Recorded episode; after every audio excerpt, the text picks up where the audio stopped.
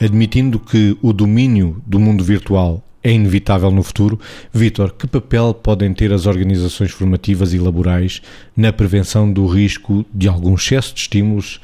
neste contexto virtual de que temos vindo a falar esta semana, ao longo desta semana?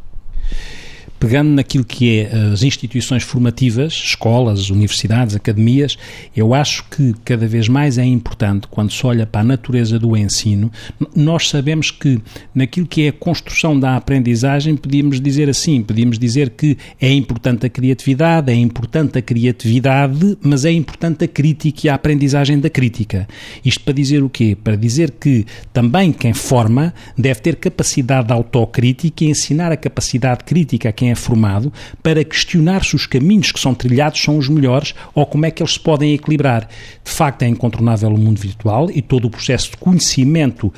através dele, mas como eu dizia já esta semana, a informação não pode estar desligada do conhecimento, não pode ser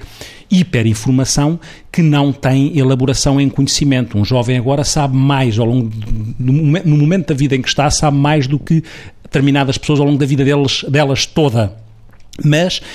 este, esta capacidade crítica é fundamental, assim como é fundamental que qualquer organização tenha em conta aquilo que é o desenvolvimento das competências socioafetivas, socioemocionais, relacionais e não só as competências cognitivas ou as competências técnicas. É importante, quando se chega a uma reunião numa organização, em vez de estar só centrado na preocupação com os, os, os valores, os valores no sentido dos preços e da, da, competição, como eu digo muitas vezes, matemática, que a competição empática seja também investida, às vezes é, é importante perguntar se alguém adoeceu em casa se está bem, como é que a pessoa está ou não está, em vez de ir diretamente à, àquilo que é a mecanização da relação em função de um produto ou de um serviço, esquecendo-se do, do agente fundamental, que é o ator do produto ou do serviço, que é a pessoa, e como é que nós vamos ao encontro da pessoa para que consigamos preservar aquilo que é, ou evitar aquilo que são os riscos maiores.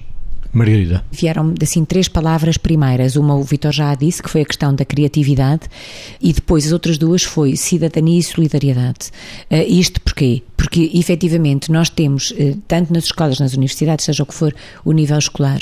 e nas organizações, muito virados para a competição, para a concretização, para o somatório, portanto, muito virado para a tarefa. E estamos realmente a esquecer das pessoas. Ou seja, estamos a esquecer que as tarefas são cumpridas por pessoas, supostamente para beneficiar pessoas.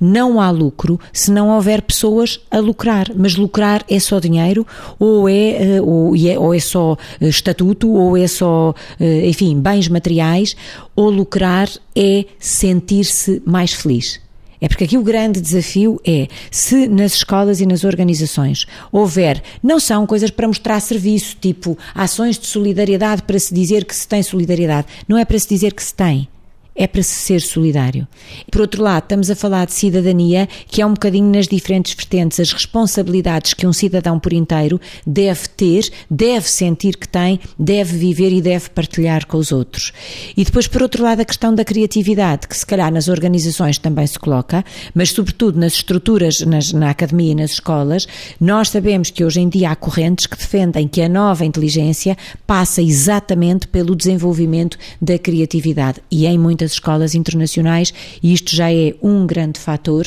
de uh, promoção de cada aluno para que possa avançar ao encontro dos seus sonhos e da sua autorrealização.